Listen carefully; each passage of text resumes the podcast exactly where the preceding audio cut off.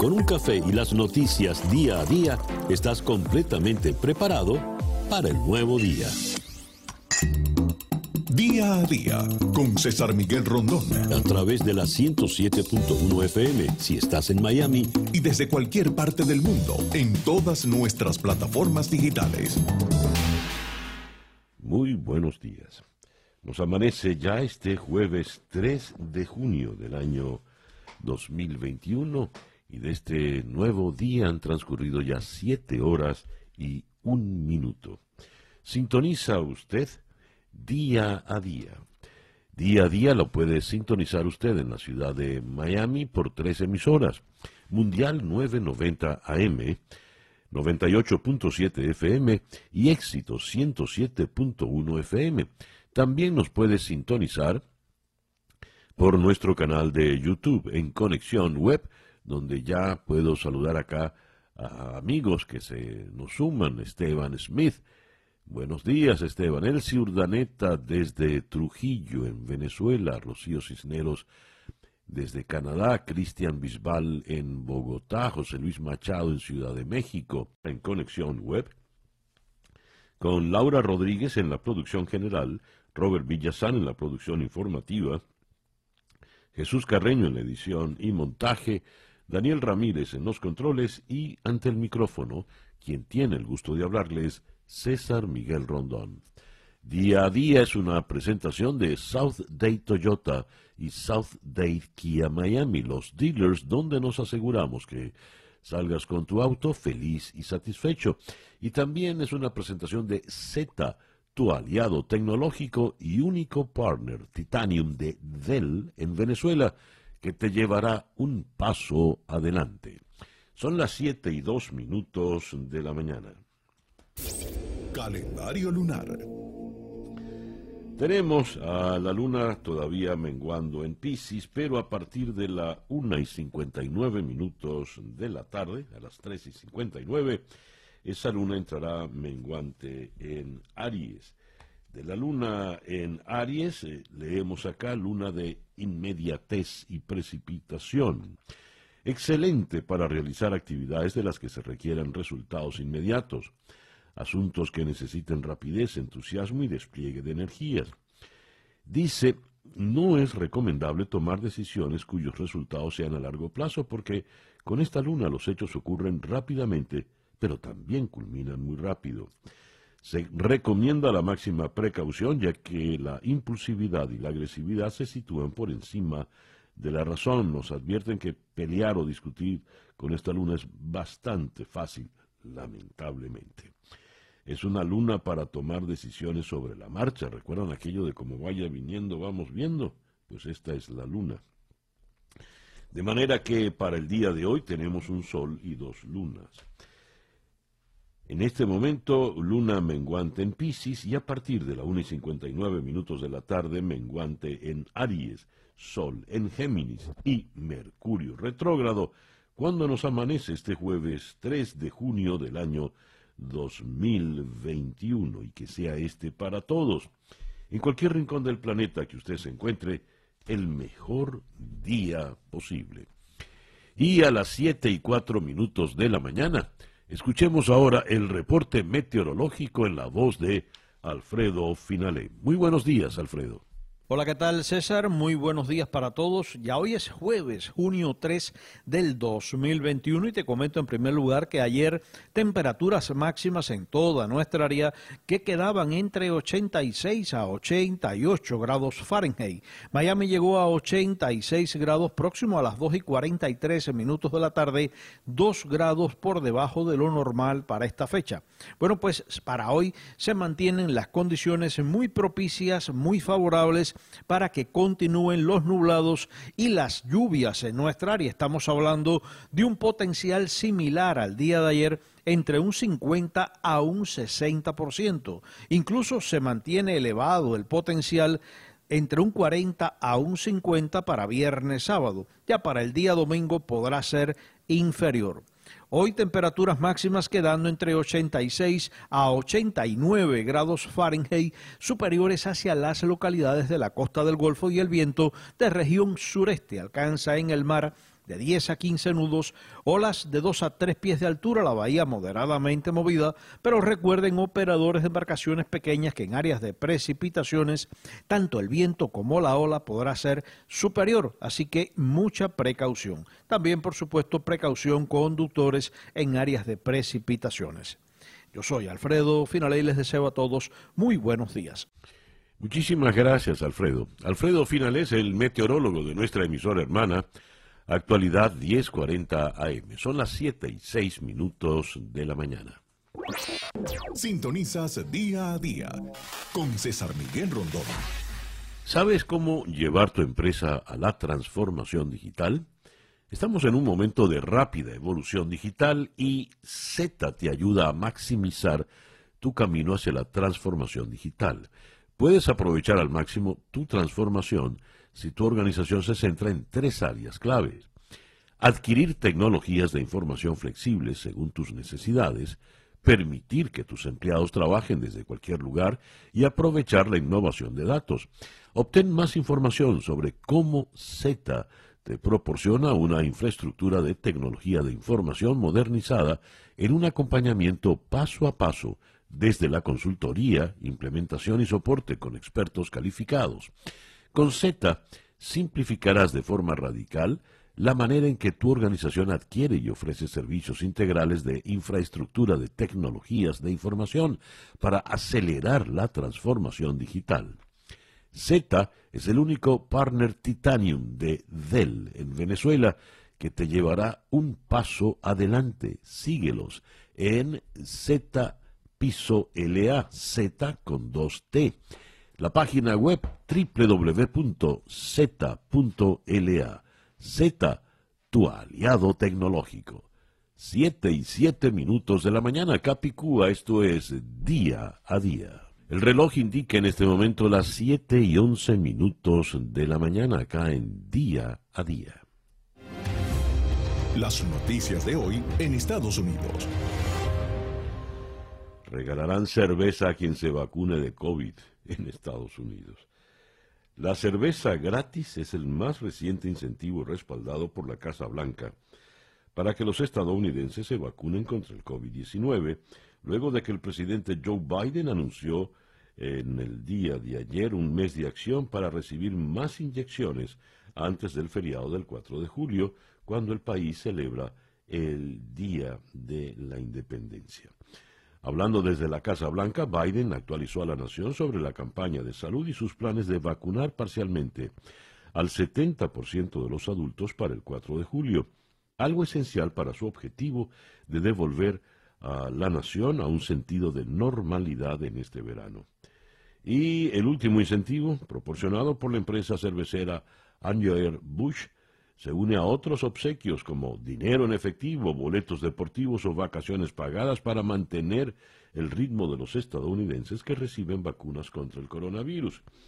Eso a nivel nacional. Y en eh, West Virginia, Virginia, Virginia Occidental, armas de cacería, camiones y efectivo a los que se vacunen, según anunció el gobernador de Virginia Occidental, Jim Justice.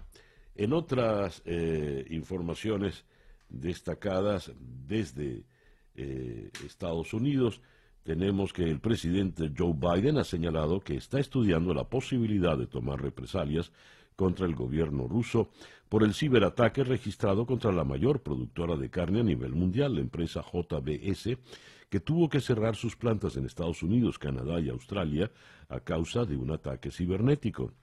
En relación con la posible toma de medidas contra el presidente ruso Vladimir Putin, con el que se encontrará en Ginebra este mes, Biden ha asegurado que el asunto se está estudiando exhaustivamente.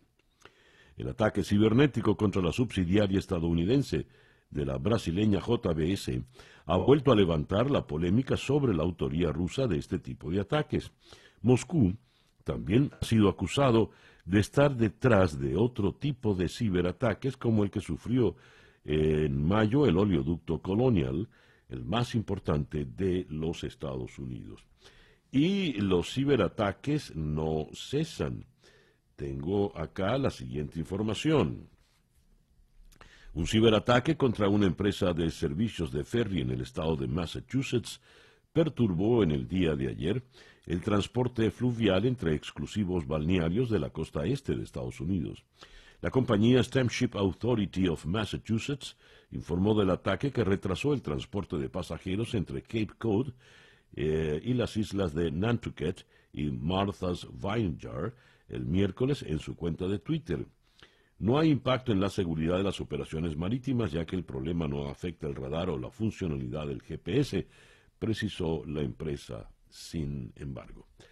Eh, tenemos, por otra parte, que eh, están los fiscales, están pidiendo 30 años, una sentencia de 30 años para Derek Chauvin.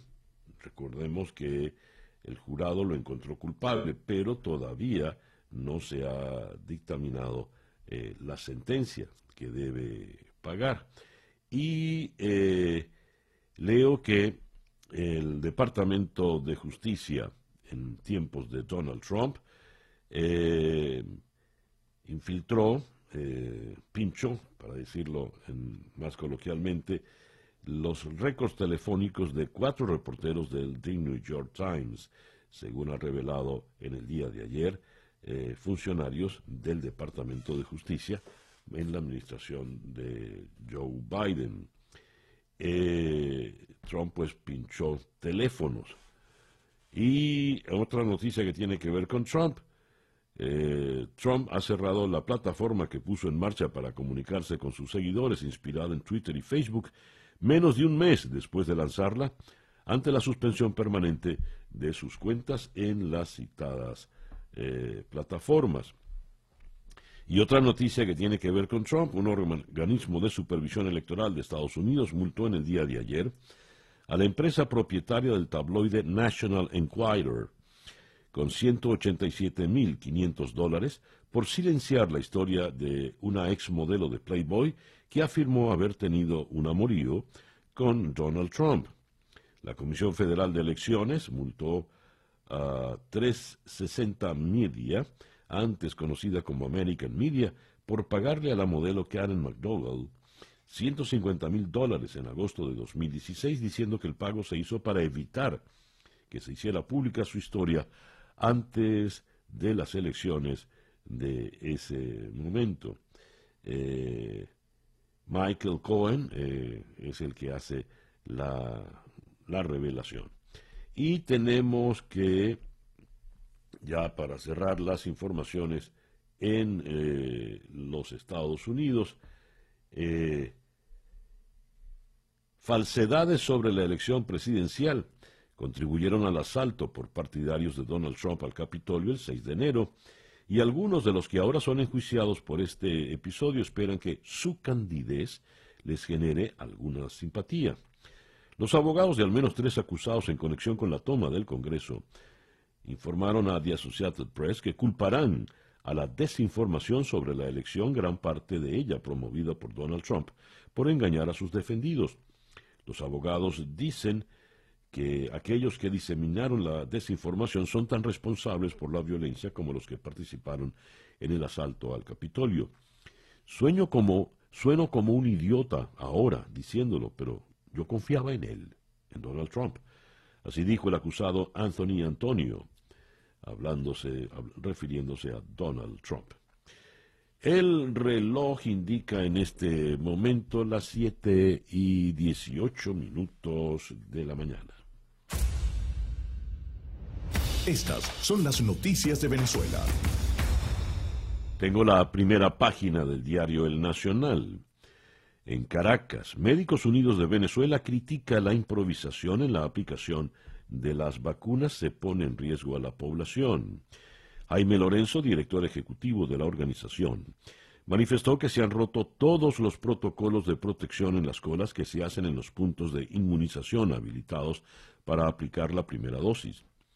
Estamos, viendo locuras. Los ciudadanos saben que la vacunación es una forma de evitar la enfermedad. No hay que ser especialista en salud pública para entender que sin formas la gente va a colaborar. Pero pareciera que la forma de hacer las cosas es con poca planificación y con improvisación. Las campañas de vacunación deben estar dirigidas y coordinadas por las personas responsables de la salud, dijo textualmente eh, Jaime eh, Lorenzo. Y eh, con relación a esto de las vacunas, tenemos desinformación y caos en Aragua durante la jornada de vacunación. Sin guardar la distancia ni evitar las aglomeraciones y con las medidas de bioseguridad ausentes, cientos de maracayeros se volcaron desde la madrugada de ayer hasta el frente y alrededores de Corpo Salud Aragua en Maracay, con la finalidad de recibir la primera dosis de la vacuna contra el COVID, pese a que el llamado inicial fue para las personas mayores de 59 años que habían recibido mensajes de texto mediante el sistema Patria.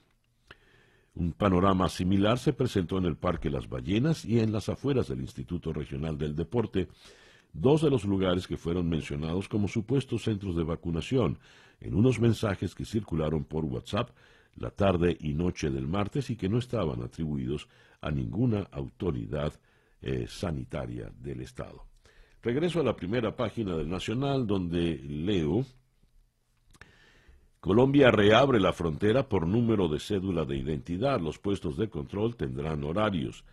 Migración Colombia detalló que el ingreso al país por los pasos fronterizos con Venezuela se hará de acuerdo al número final del documento de identificación del viajero y siempre en horarios diurnos. En el caso del puesto de Paraguachón, en La Guajira, se realizará entre las 8 de la mañana y las 4 de la tarde, hora colombiana. Para los puestos de control fluviales de Puerto Carreño e Inírida, el horario de entrada y salida de viajeros será de 6 de la mañana a 5 de la tarde. Y con relación al tema fronterizo, tengo esta otra información. Un segundo, por favor, que ya la la estoy buscando. Eh, ahora se me ha traspapelado. Donde Venezuela protestaba o protesta por el cierre de la frontera. Venezuela rechazó la decisión unilateral del gobierno de Colombia de abrir la frontera entre ambos países, un hecho que califican de treta política para distraer a la opinión pública de las protestas sociales que vive el país desde hace más de un mes contra la gestión de Iván Duque. Esta suerte de emboscada fronteriza deja en evidencia que el gobierno colombiano sigue haciendo uso de tretas políticas con el fin de distraer la atención de la opinión pública ante los notorios hechos de violaciones continuadas de derechos humanos que desde hace 36 días han estremecido la sociedad colombiana. Cita textual de un comunicado de la Cancillería de Venezuela. El Nacional también destaca una información que se ha vuelto todo un escándalo. Boni Cepeda reveló que recibió 60 mil dólares por cantarle cumpleaños a Nicolás Maduro. 60 mil dólares. Dios. En un país que está pasando hambre. Eh, y cierro la información de Venezuela con lo siguiente. El foro penal. La ONG denuncia que hay 299 presos políticos en el país.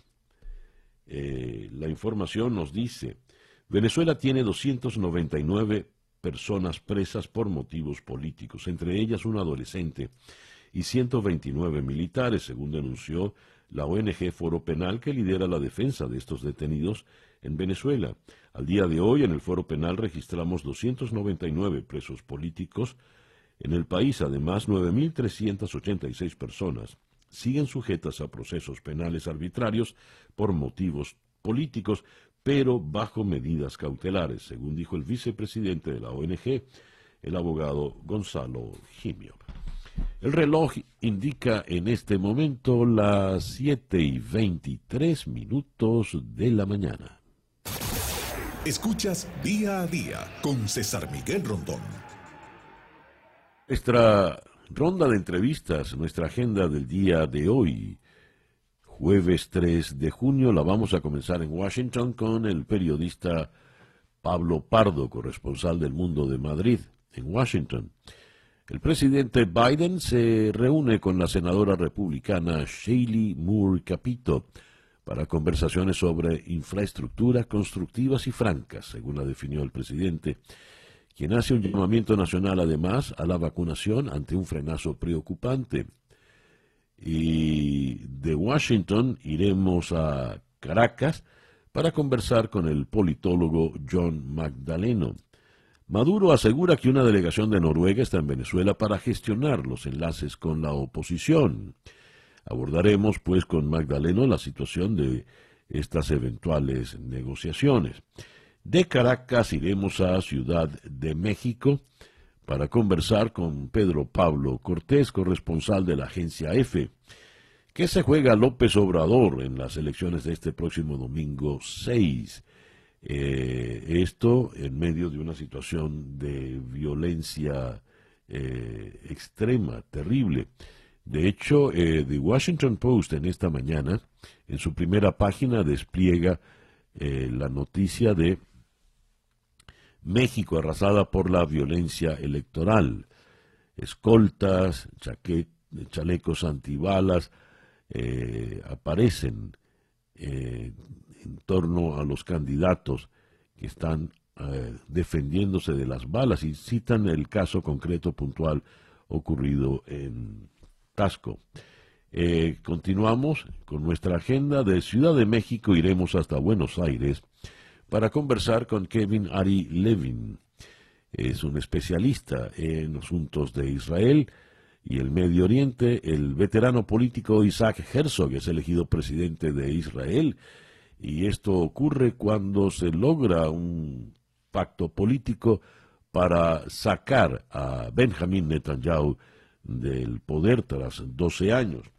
De Buenos Aires iremos a San Antonio del Táchira, en Venezuela, eh, para conversar con Luz Dari de Pablos, corresponsal de TVV y Vivo Play en el estado Táchira de Venezuela, y hablaremos allí de la situación fronteriza, eh, la apertura parcial que ha determinado Colombia, la protesta de Venezuela, y de San Antonio del Táchira iremos hasta Managua para conversar con eh, Eliseo Núñez, exdiputado, analista político, a propósito de algo muy, muy delicado. Detienen en Nicaragua a Cristiana Chamorro, la aspirante con mayores posibilidades en las próximas elecciones. Ha sido detenida por la dictadura de Daniel Ortega. Esta, pues, nuestra ronda de entrevistas, nuestra agenda de entrevistas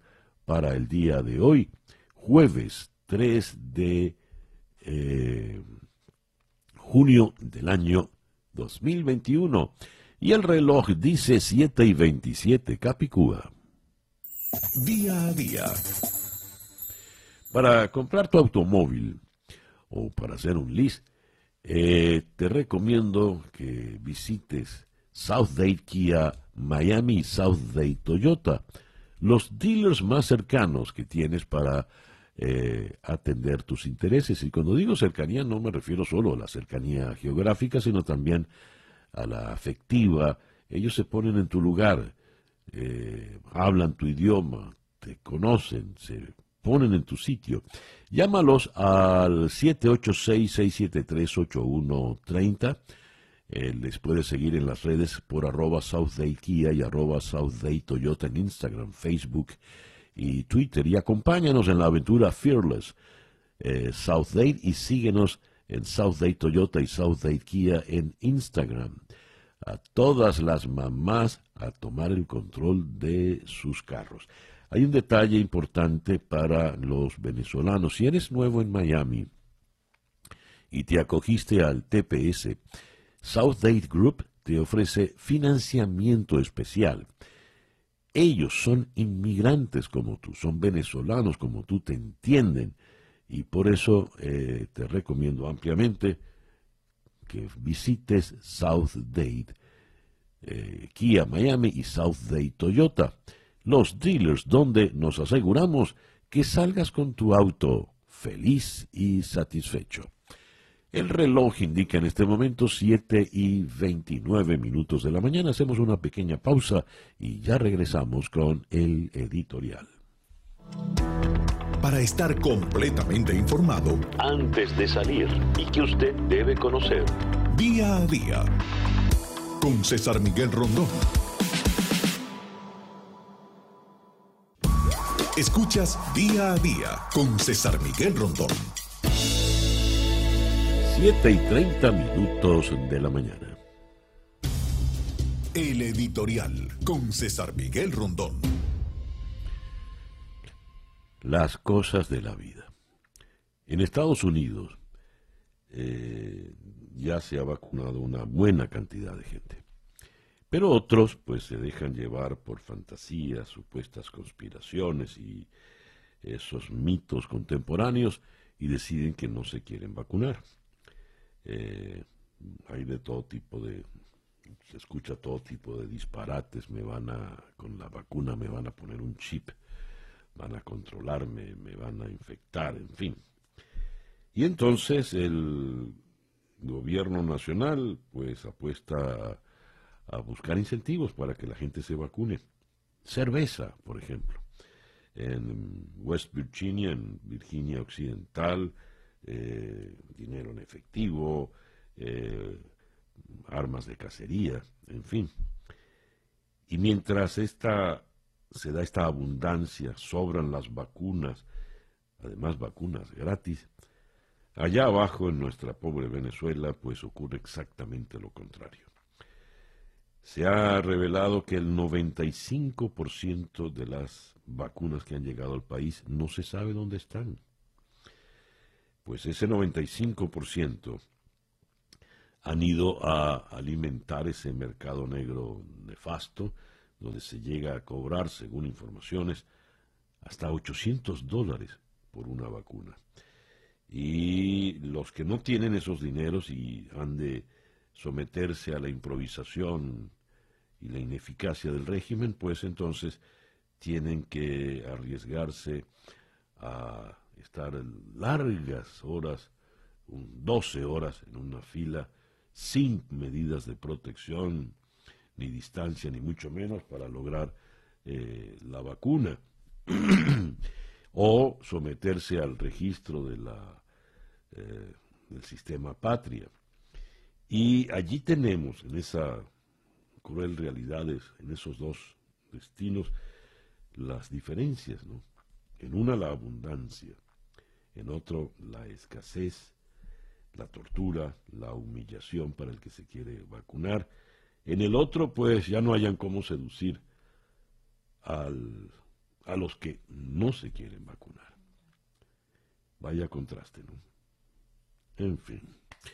El reloj indica en este momento las 7 y 33 minutos de la mañana acá en día a día.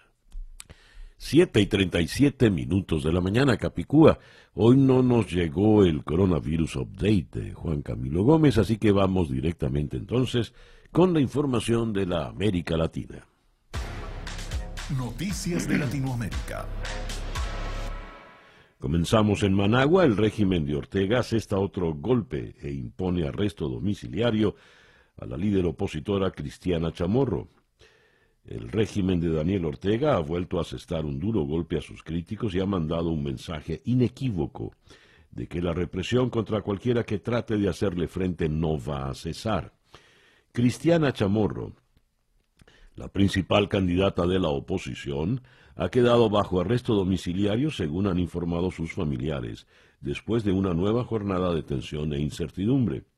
La policía de Nicaragua ingresó a la vivienda de Chamorro con una orden de detención a primera hora de la tarde. El allanamiento se produjo minutos antes de que la candidata diese una rueda de prensa para expresar su rechazo al bloqueo judicial de su candidatura presidencial decidida el día martes. El gobierno de Daniel Ortega recurrió a una acusación de la Fiscalía por supuesto lavado de dinero para torpedear la participación política de la principal líder opositora y la que más simpatías genera entre la población, según las encuestas. El secretario de Estado de Estados Unidos, Anthony Blinken, afirmó que Costa, en Costa Rica que Nicaragua va en la dirección opuesta a lo que pueden ser unas elecciones justas y libres. Blinken aseguró que la situación de Nicaragua no solo preocupa a Estados Unidos, sino al hemisferio en general. Por su parte, el presidente encargado de Venezuela, Juan Guaidó, se solidarizó con la opositora de Nicaragua, Cristiana Chamorro. La impunidad con la que actúan regímenes totalitarios los fomenta. Hoy Cristiana Chamorro en Nicaragua, precandidata presidencial, es perseguida por Ortega como pasa en Cuba, Bielorrusia o Venezuela, dijo Guaidó en el Twitter. En Colombia, una nueva jornada de paro nacional se vivió ayer, la menos concurrida de las que se han realizado desde el 28 de abril, en la que miles de personas salieron a las calles de diferentes ciudades de Colombia para manifestar su rechazo al gobierno de Iván Duque y a la violencia policial. En Bogotá la protesta estuvo atomizada y grupos se movilizaron en diferentes partes de la ciudad, algunos de ellos con el objetivo de caminar hacia la Plaza de Bolívar, centro de los poderes judicial y legislativo de Colombia. A dicha plaza llegaron un millar de personas en una caravana liderada por una batucada de la Central Unitaria de Trabajadores y por un grupo de indígenas Misak, que el 7 de mayo derribaron la estatua del fundador de Bogotá, el conquistador español Gonzalo Jiménez de Quesada, del pedestal en que estaba instalada en el centro de la ciudad. Perú, entre uno y dos puntos porcentuales. Así de pequeña es la brecha que separa a Keiko Fujimori de Pedro Castillo. Este último lleva toda la campaña dominando la carrera hasta el Palacio de Gobierno, pero en el último mes la candidata de Fuerza Popular ha conseguido arrastrar a buena parte de la indecisión. Castillo contaba desde la casilla de salida con casi la mitad de los votos efectivos, pero Fujimori, la carga de su apellido y de su propio pasado partían con menos de un tercio. Para superarla se ha apoyado en la polarización. La candidata ha invertido todo su discurso en la lógica de orden versus caos, tratando de identificar a Castillo con las derivas autoritarias y antimercado de países vecinos, particularmente Venezuela. Con ello, Fujimori ha confiado en que el miedo o el rechazo ideológico fueran lo suficientemente altos como para atraerse a votantes que, más que elegirla ella, estarían escogiendo cualquier cosa antes que elegir a Pedro Castillo. Según los datos, la polarización estaría funcionando justamente en este sentido. México. Tras casi dos meses de promoción del voto por parte de candidatos y partidos, México cerró su campaña electoral más violenta a la medianoche, eh, momento en el que comenzó el período de reflexión a la espera de los comicios intermedios del domingo, los más grandes de la historia del país. La bajada del telón de la campaña, ordenado por la autoridad electoral, puso punto final al proceso más violento en cuanto a número de agresiones registradas contra políticos, candidatos y aspirantes. De hecho, un grupo armado secuestró a Marilú Martínez Núñez, candidata mexicana del opositor Movimiento Ciudadano, a la presidencia municipal de Cutzamala de Pinzón, en el sureño estado de Guerrero. La secuestró a ella y a su familia. Argentino. El Senado de Argentina ha aprobado y convertido en ley por amplia mayoría el proyecto que posterga las elecciones primarias abiertas, simultáneas y obligatorias y las elecciones generales legislativas con motivo de la situación epidemiológica del coronavirus. Estas elecciones, conocidas como PASO, se han aplazado del 8 de agosto al 12 de septiembre y los comicios legislativos en los que los argentinos están llamados a elegir a 127 diputados y 24 senadores han sido pospuestas del 24 de octubre al 14 de noviembre. Chile. El presidente Sebastián Piñera sorprendió y enojó al sector más conservador de su alianza política al apoyar el matrimonio igualitario en Chile, que algunos calificaron de una bofetada a los cristianos y una traición a sus partidarios. Hasta ahora, la posición pública de Piñera era que el matrimonio es entre un hombre y una mujer.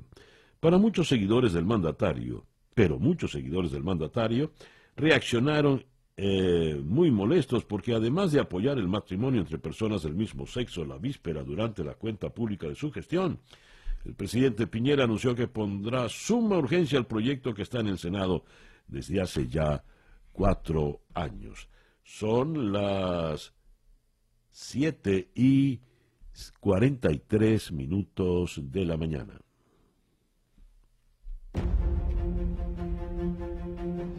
La información del mundo día a día. Comenzamos en Israel.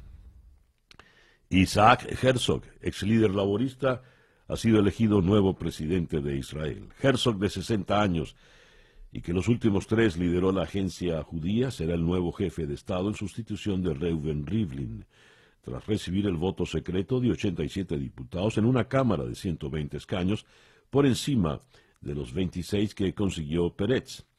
Sobrino del histórico ministro de Exteriores Abba Eban e hijo del difunto Jaim Herzog, presidente de Israel entre 1983 y 1993, Herzog partía como favorito frente a Peretz, una candidata de perfil más popular y asociada a la derecha, pero sin cargos previos ni experiencia política en la más alta esfera institucional israelí. El nuevo jefe de Estado tomará posesión cuando Rivlin termine su mandato de siete años el próximo 9 de julio. Y siguiendo en Israel, los líderes de ocho partidos de la oposición acordaron poco antes de la medianoche un inédito pacto de gobierno. Estas formaciones políticas heterogéneas se han comprometido a votar unidas dentro de una semana en una sesión de investidura que previsiblemente apartará del poder al primer ministro en funciones, el conservador Benjamin Netanyahu, en el cargo desde 2009, desde las elecciones de marzo, las cuartas celebradas en apenas dos años. Las enconadas disputas sobre el reparto de ministerios han forzado la prolongación de las negociaciones al límite. Una coalición a ocho bandas, entre tres fuerzas de la derecha, dos del centro, dos de la izquierda y, como gran novedad, un partido de la minoría árabe, no tiene precedentes en los 73 años de historia del Estado de Israel. Rusia.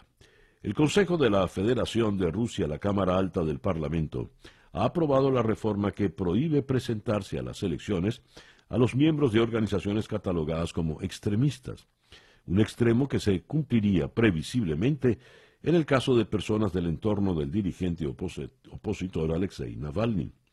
Las organizaciones de Navalny están en el punto de mira de las autoridades a raíz de las últimas movilizaciones masivas contra el gobierno, por lo que en principio serán las principales afectadas por una reforma que parece hecha a la medida para hacer frente a hipotéticos desafíos electorales. El proceso catalán vuelve a acaparar titulares. La justicia europea en Bruselas ha suspendido temporalmente el levantamiento de la inmunidad al expresidente de la Generalitat de Cataluña, Carles Puigdemont, y a sus antiguos consejeros, Tony Comín y Clara Ponsatí, todos ellos huidos de la justicia española y con un escaño en el Parlamento Europeo por Junts per Catalunya. Eh, su inmunidad había sido retirada por la Eurocámara el pasado 9 de marzo a petición del Tribunal Supremo Español, al considerar que los hechos por los que son reclamados nada tienen que ver con su actividad como europarlamentarios, además de que tuvieron lugar antes de lograr sus escaños. Ahora, el Tribunal General de la Unión Europea, ante el que habían recurrido dicha decisión, ha ordenado paralizarla hasta que se tome una decisión final. Y cerramos en Irán. El buque militar iraní Hark, uno de los más grandes de la Armada persa, se hundió debido a un incendio que no pudo ser controlado frente al puerto de Hask en el Golfo de Omán y próximo al estratégico estrecho de Hormuz. Unas 400 personas se encontraban a bordo en el momento del incendio, incluido personal de entrenamiento y la tripulación, que fueron rescatadas con remolques y en helicópteros sin que se lamentaran víctimas mortales, según la Armada iraní. El reloj indica en este momento 7 y 48 minutos de la mañana. El reloj indica 7 y 52 minutos de la mañana acá en día a día. Subimos desde Miami hasta la ciudad de Washington, donde en la línea telefónica está Pablo Pardo, quien es el corresponsal del diario El Mundo de Madrid, en la capital norteamericana. Pablo, muy buenos días, gracias por atendernos. Buenos días, ¿cómo estáis? Bastante bien, gracias. Pablo, eh, se ha reunido el presidente Biden con la senadora republicano Shilly Moore Capito para conversaciones sobre infraestructura. ¿Quién es la senadora Capito y cuál es su importancia? ¿Por qué resulta ahora fundamental reunirse con ella para llevar adelante el tema de la infraestructura? Bueno, es una senadora del, estado de West Virginia, que está precisamente cerca de aquí, de Washington. Es un estado muy republicano, eh, por así decirlo, eh, muy conservador, eh, pero Capito es uno de los senadores que podrían estar dispuestos a votar en favor mm, del plan de infraestructuras de Joe Biden.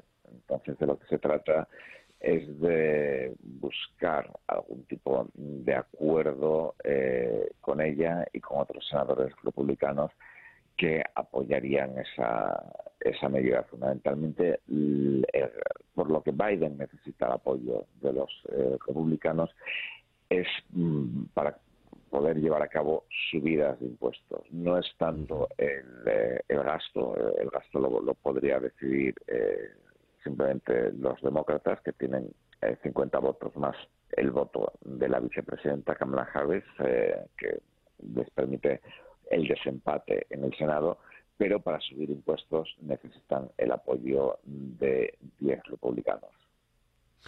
¿Y lograrán eh, ese, ese apoyo según estas últimas gestiones?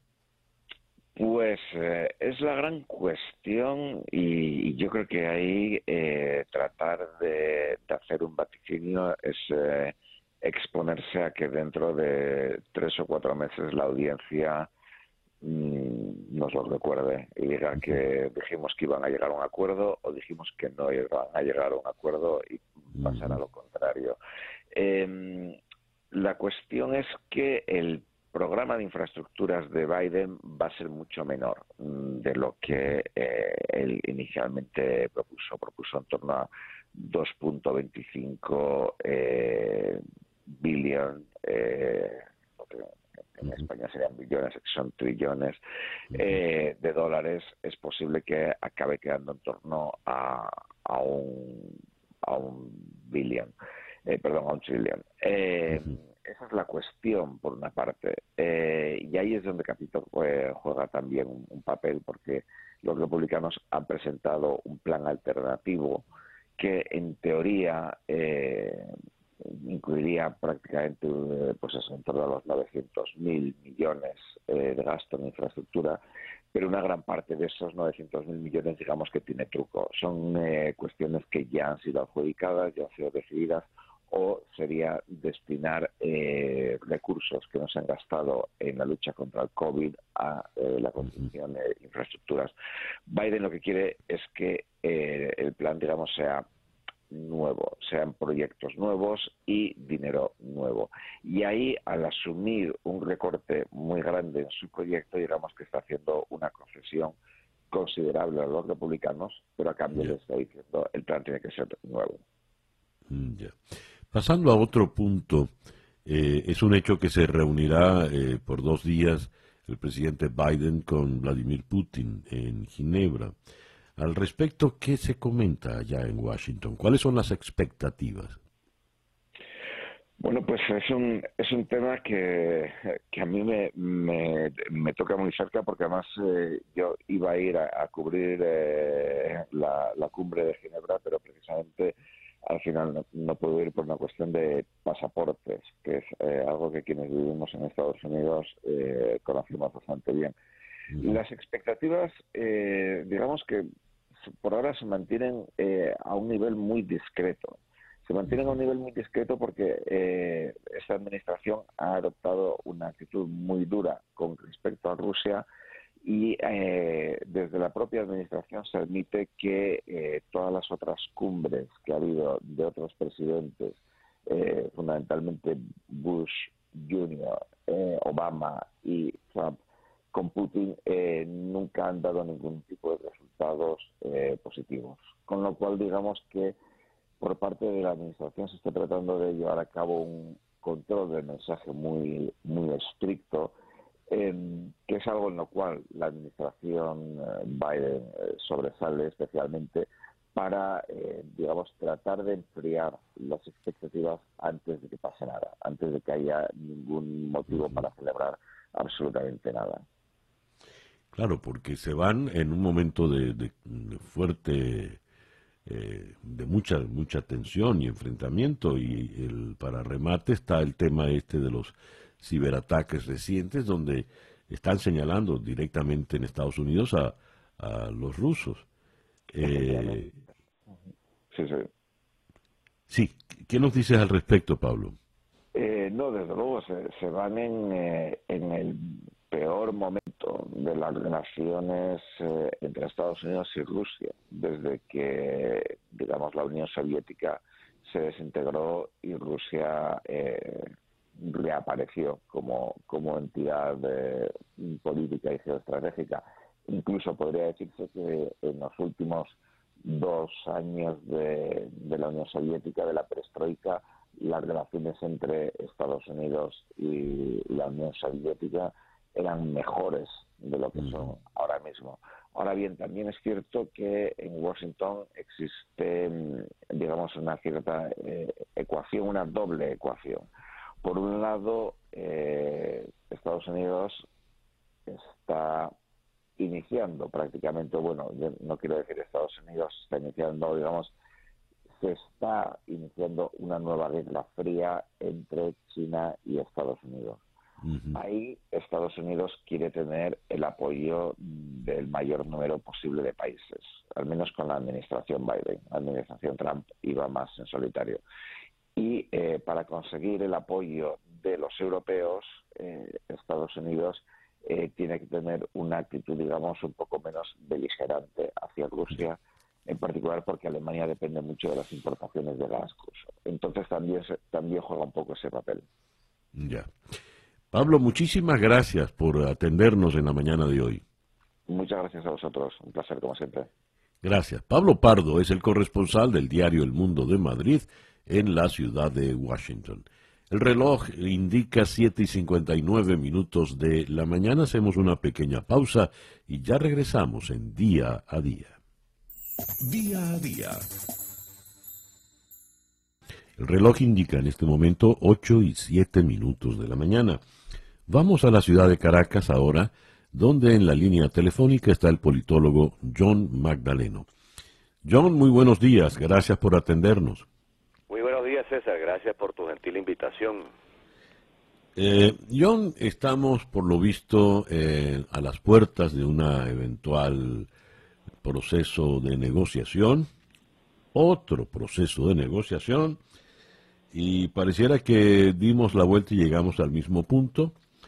Se repiten los personajes, incluso los mediadores.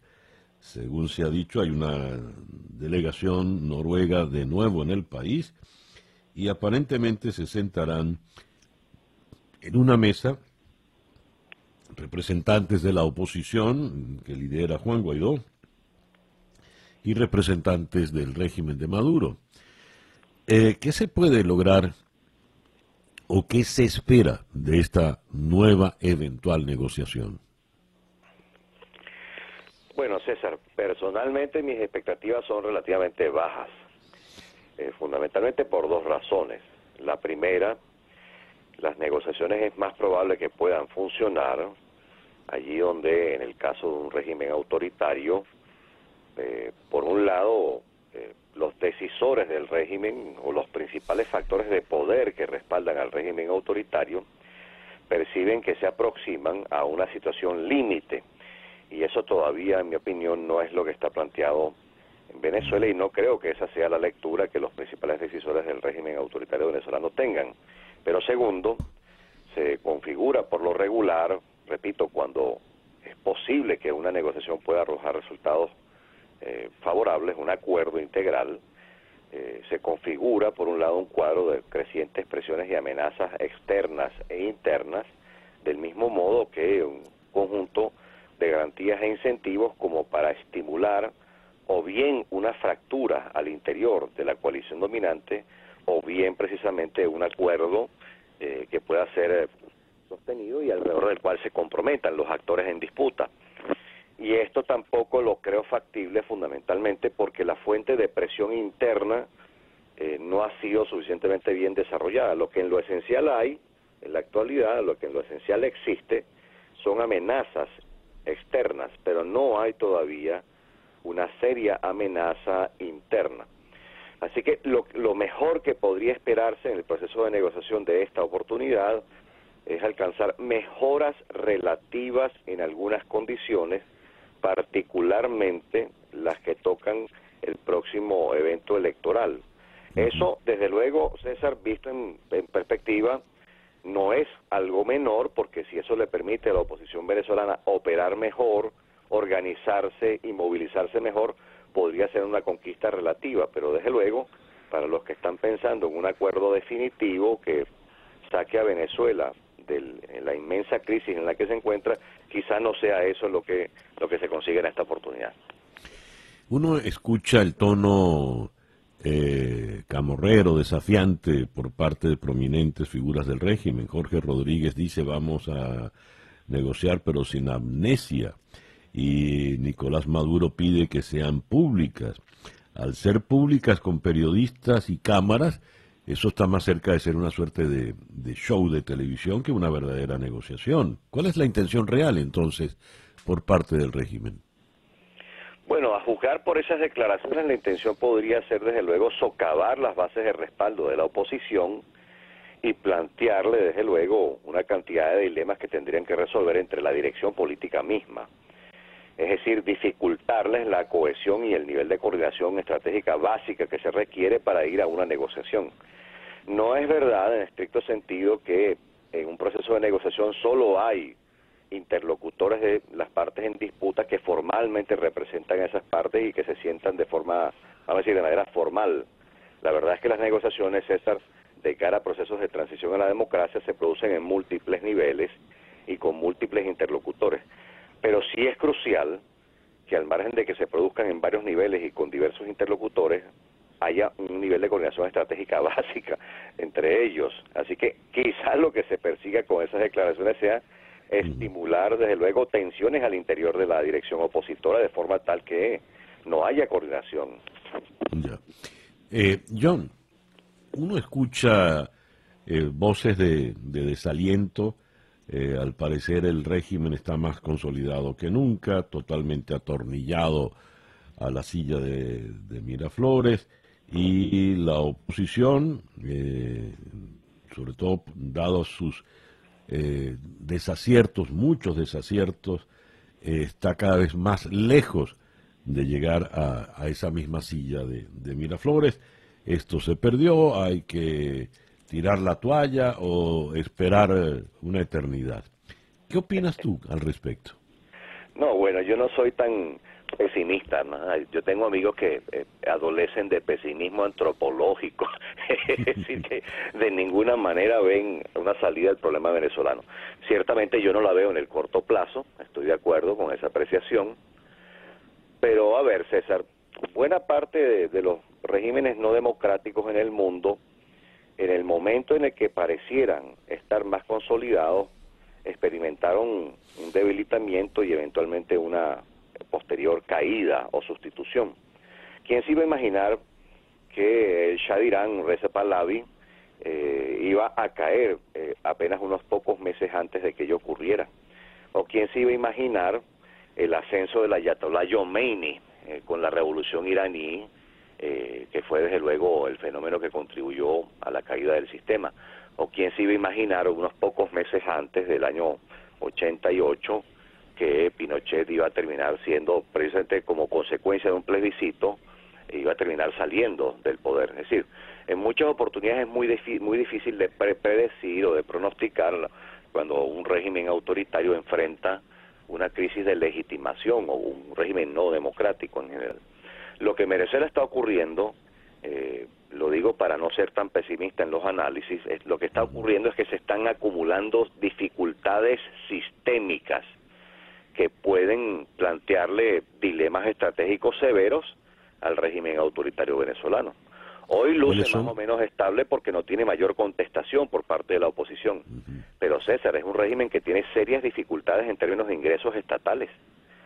Es un, régimen que tiene serias dificultades para mantener su dominación indisputada es un régimen que tiene serias dificultades para mantener el nivel de cohesión que ha exhibido a lo largo de la mayor parte de estos, de estos, de estos 22 años. Es decir, hay actores adentro moviéndose en la dirección de eh, eh, un, cambio por lo menos interno, es decir, capitaneado por decisores del régimen autoritario. Y hay un último factor que me gustaría rescatar.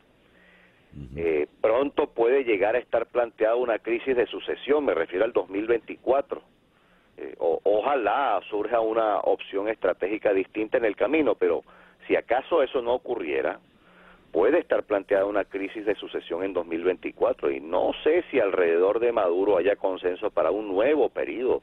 Eso podría eh, ser la fuente de nuevas tensiones que la oposición podría aprovechar. ¿Tienes eh, información al respecto? ¿Estás manejando alguna información eh, importante al respecto, John? Bueno, César, sí. Lo que sé es que no mm. hay acuerdo entre todos los actores que forman parte de la coalición dominante para que Maduro vuelva a repetir en un periodo. Mm. No hay consenso sobre eso. Y eso plantea, de vuelta, plantea una oportunidad. Las crisis de sucesión son muy relevantes a la hora de a la hora de configurar una crisis de legitimación del régimen autoritario. No estamos hablando de la, la legitimación convencional de la que de la que gozan regímenes democráticos. Estamos hablando de la legitimación que tienen este tipo de regímenes entre los factores de poder que le dan respaldo, que es distinto. Así que sí, me parece que sí, es una oportunidad y que la información es real, es, fidedigna, se puede, se puede averiguar. Claro, muy interesante de verdad. John, muchísimas gracias por atendernos en esta mañana. A la orden siempre, César. Feliz día para ti y tu audiencia. Muchas gracias. John Magdaleno, destacado politólogo venezolano desde la ciudad de Caracas. 8 y 17 minutos de la mañana en día a día. Día a día con César Miguel Rondón. Y de la ciudad de Caracas vamos ahora a Ciudad de México, donde en la línea telefónica está el periodista corresponsal de la agencia EFE en la capital mexicana, Pedro Pablo Cortés. Pedro Pablo, muy buenos días, gracias por atendernos. Buenos días, César. Gracias a usted y un saludo al auditorio. Pedro Pablo, me ha llamado la atención la primera página del Washington Post en el día de hoy.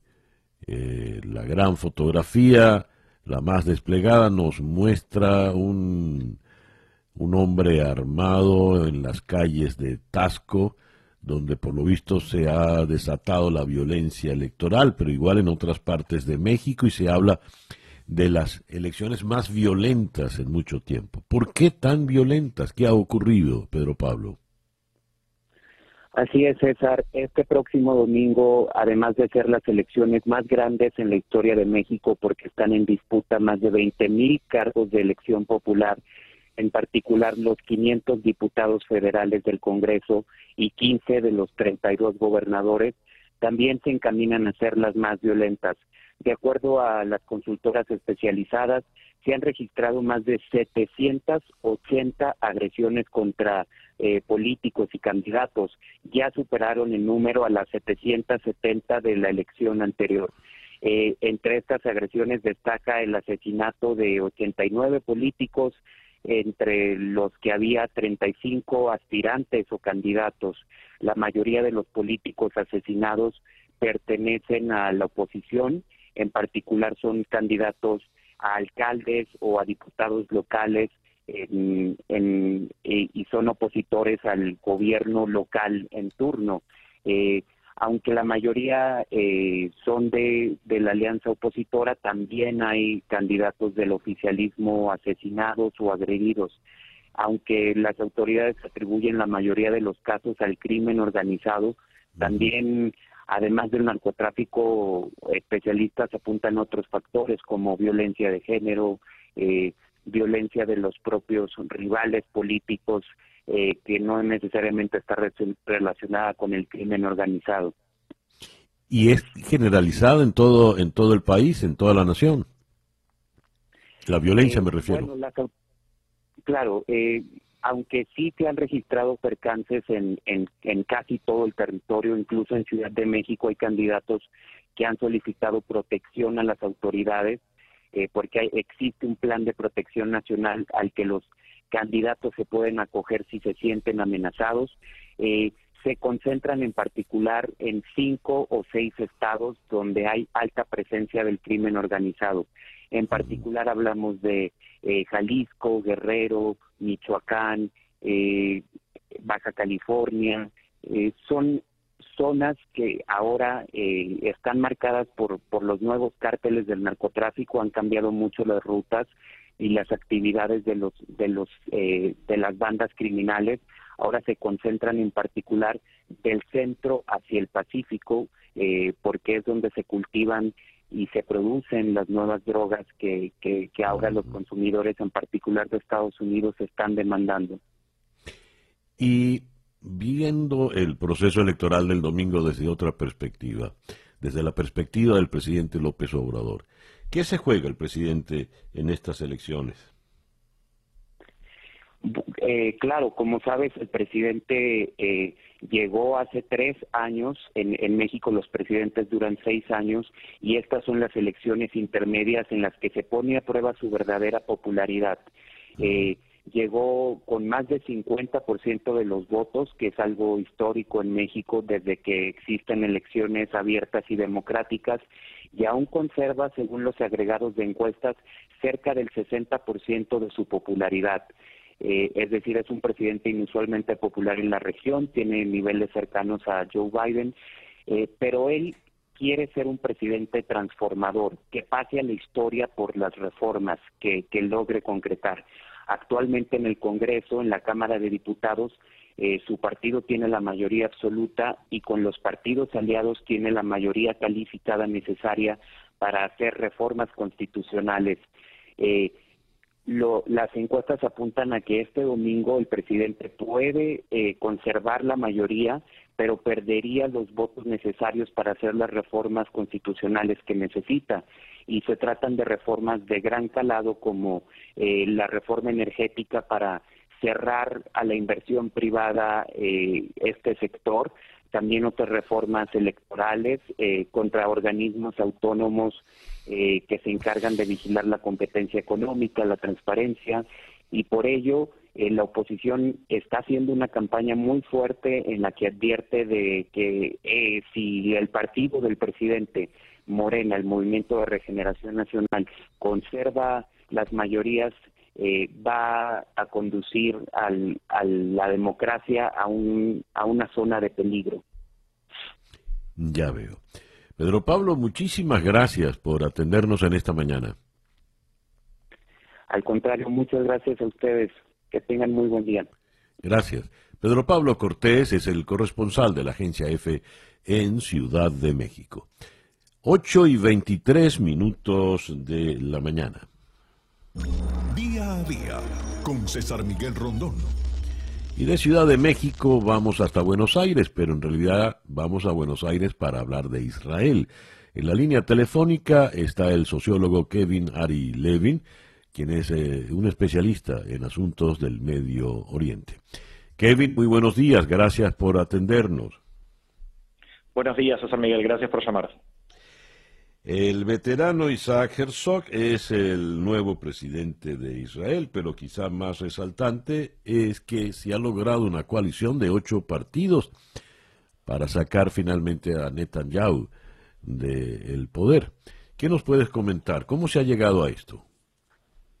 Así es, se dio un giro que muchos pensaban que iba a ser imposible, que fue el armado de una coalición de partidos de tradiciones ideológicas y políticas muy, muy diferentes, algunos de la izquierda del mapa político, otros del centro, eh, tres partidos de derecha e incluso un partido árabe musulmán conservador, muchos dirían incluso islamista, eh, que tienen pocas cosas en común en términos de las políticas que priorizan, más allá de su eh, poca simpatía por Netanyahu y la voluntad de sacarlo del poder. Y eso permitió que ayer, a las once y media de la noche, hora israelí, a 30 minutos de que se le terminara el plazo dictado por la ley, eh, Yair Lapid, que es el, dirigente del partido de la oposición, hasta ahora oposición, que sacó la mayor cantidad de votos, tiene 17 parlamentarios eh, en la Knesset, en el Parlamento israelí, él le anunció a Rubén Rivlin que finalmente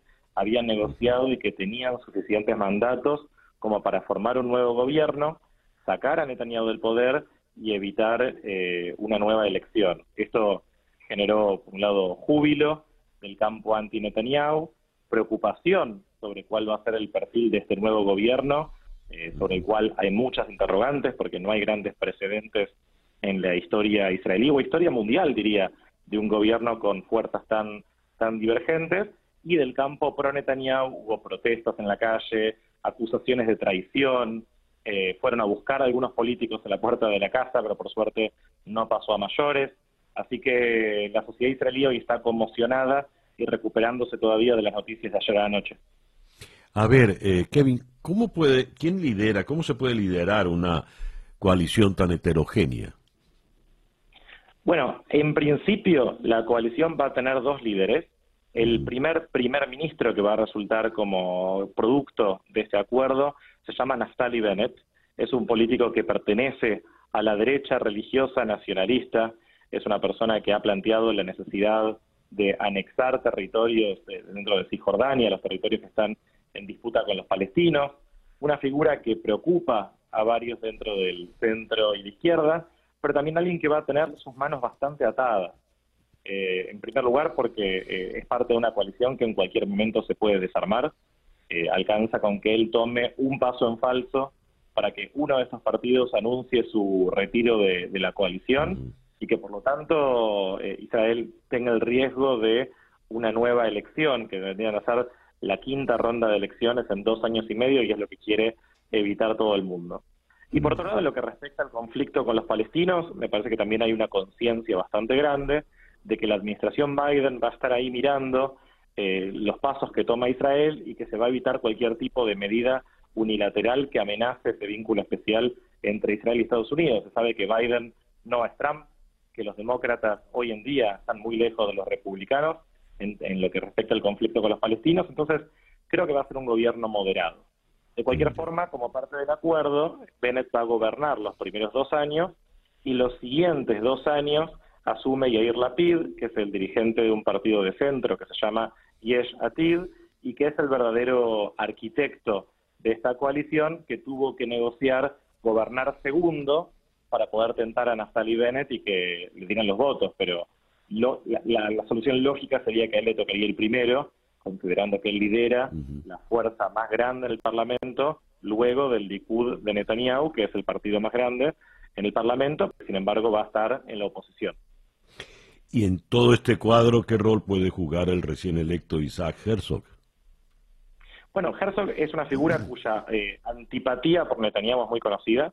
Eh, Herzog pertenece al Partido eh, Laborista, fue candidato a primer ministro hace un tiempo y compitió contra Netanyahu en una elección que fue bastante problemática, bastante sucia en cuanto a las acusaciones de un lado a otro. Y el partido de Herzog, el laborismo, es uno de los dos partidos de izquierda o de centro izquierda que comprenden hoy la oposición. Por lo tanto, es claro pensar que Herzog va, eh, tiene un favorito en esta carrera electoral.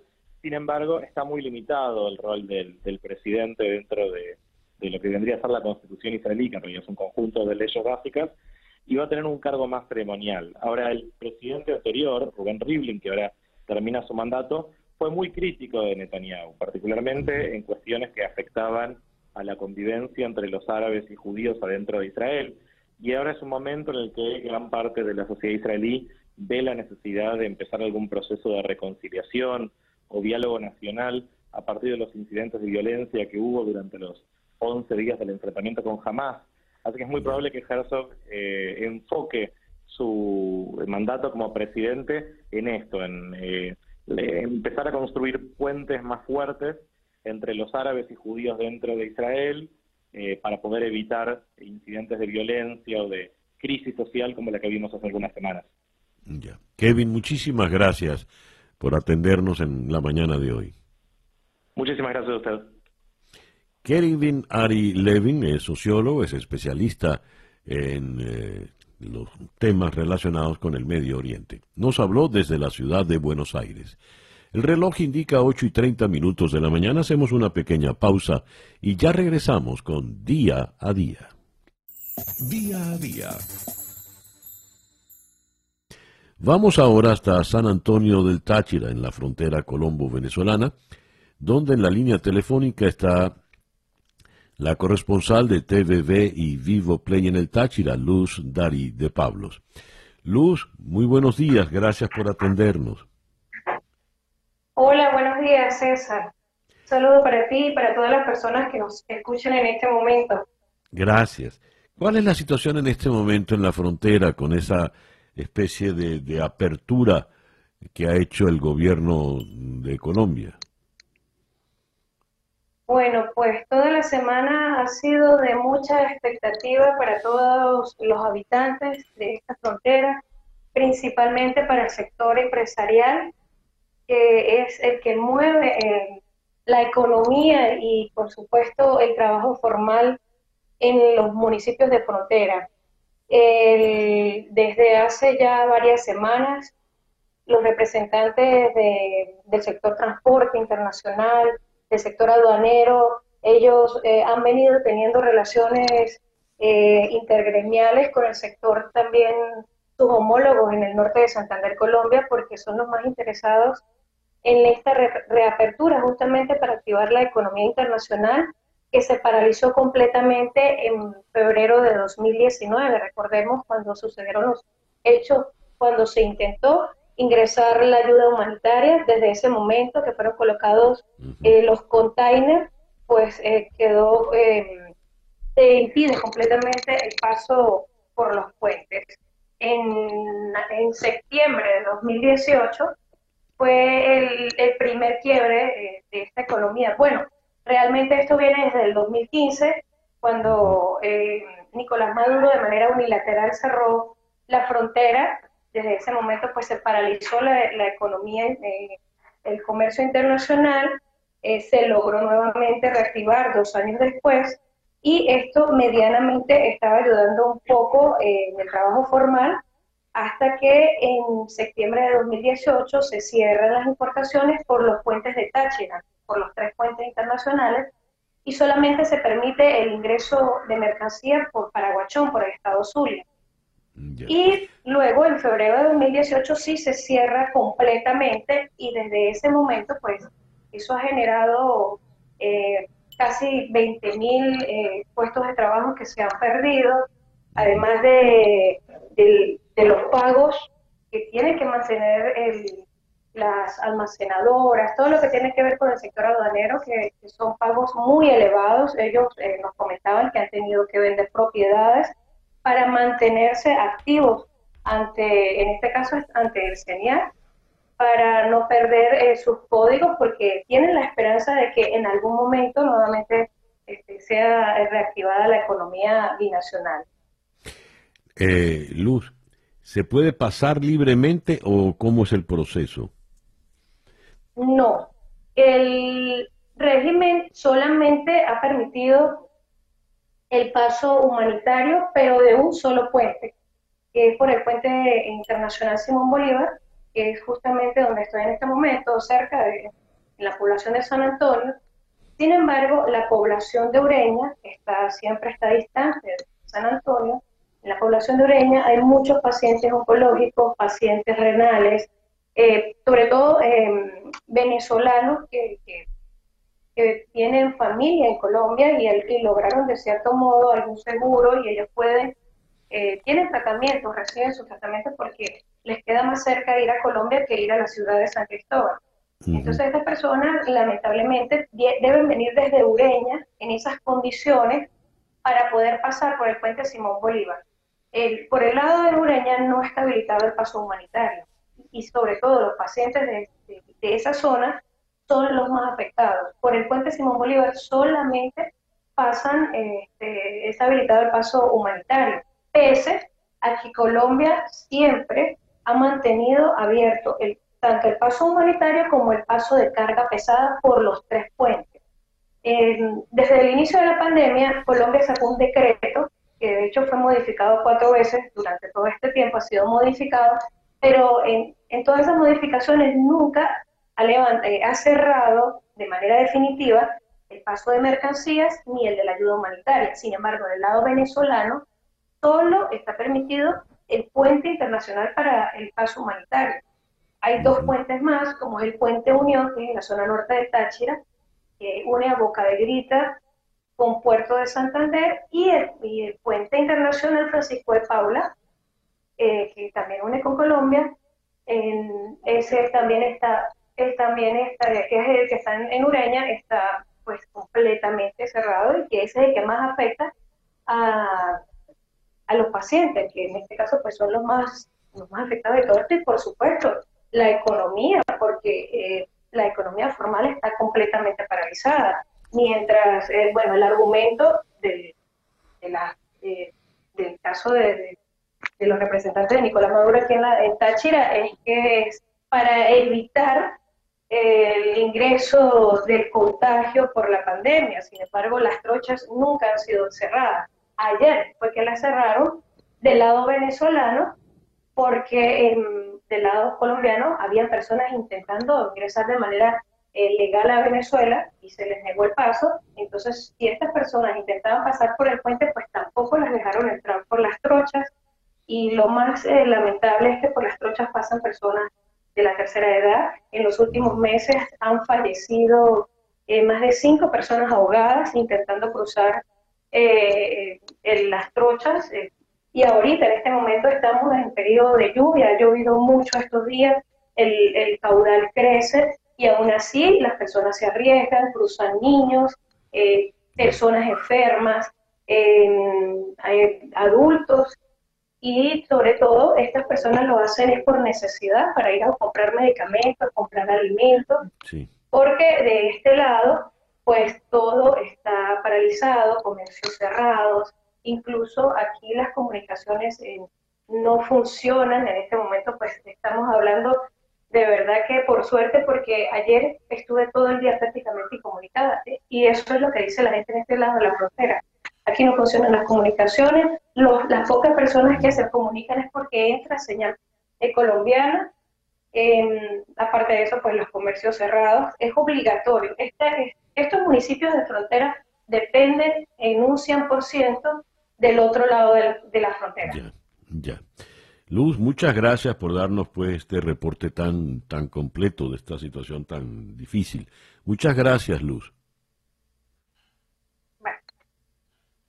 Luz Dari de Pablos es la corresponsal de TVB de Miami Vivo Play en el estado Táchira, allá en la ciudad de San Antonio del Táchira, en la frontera colombo-venezolana. El reloj indica en este momento las 8 y 43 minutos de la mañana. El reloj indica 8 y 46 minutos de la mañana. El régimen de Daniel Ortega da un zarpazo a la oposición al detener a la principal figura opositora, Cristiana Chamorro. Un tuit publicado por su hermano, Carlos Chamorro, anoche a las 7 y 28 de la noche, decía, o dice, mejor dicho, después de más de cinco horas de allanamiento policial en la vivienda de mi hermana Cristiana Chamorro, precandidata presidencial, a las cinco y quince de la tarde, los policías antimotines la dejan bajo arresto domiciliar, bajo aislamiento. Su casa sigue ocupada por la policía. Este tuit lo publicó Carlos Chamorro, el hermano de Cristiana, a las siete y veintiocho de la noche. ¿Cuál es la situación en Nicaragua en este momento? Vamos hasta la ciudad de Masaya, donde en la línea telefónica está Eliseo Núñez, quien fuera diputado y es analista político. Eliseo, muy buenos días, gracias por atendernos. Gracias, César Miguel. Eh, realmente lo que Ortega ha venido construyendo primero fue esa sensación de que es invencible, de que no había manera de ganar la elección. Cuando la oposición decididamente eh, dijo que iba a participar, comenzó a atacar el tema de la división, logró meter partidos que eh, adentro del bloque opositor generaron una división, pero cometió un error al cancelar eh, la personería jurídica de uno de los bloques y pensando que unos se iban a ir a la abstención y otros se iban a ir a la participación, eh, ese error le, se le revierte y los candidatos que estaban en este otro bloque comienzan a inscribirse en el único bloque que queda con personería jurídica. Esto pone a Ortega en la situación de tener que dar un golpe más fuerte y es ahí donde abre el proceso en contra de Cristiana Chamorro, que es la candidata que tenía mayores probabilidades de ser eh, quien se quedara con la nominación en, en el bloque opositor, que era ya el único que estaba ahí. Sí. Y eh, estamos viendo lo que las consecuencias de eso. Una acusación de lavado de dinero que interesantemente parte de la premisa de que el dinero que aporta AID eh, para los medios de comunicación independientes es dinero patrocinador del terrorismo. Y, la, y el organismo que vela por, entre comillas, vela, porque no lo hace, porque en Nicaragua no haya lavado de dinero, eh, lo dice en un informe donde dice que en Nicaragua en el 2018 entró dinero de países que patrocinan el terrorismo como Estados Unidos y Europa.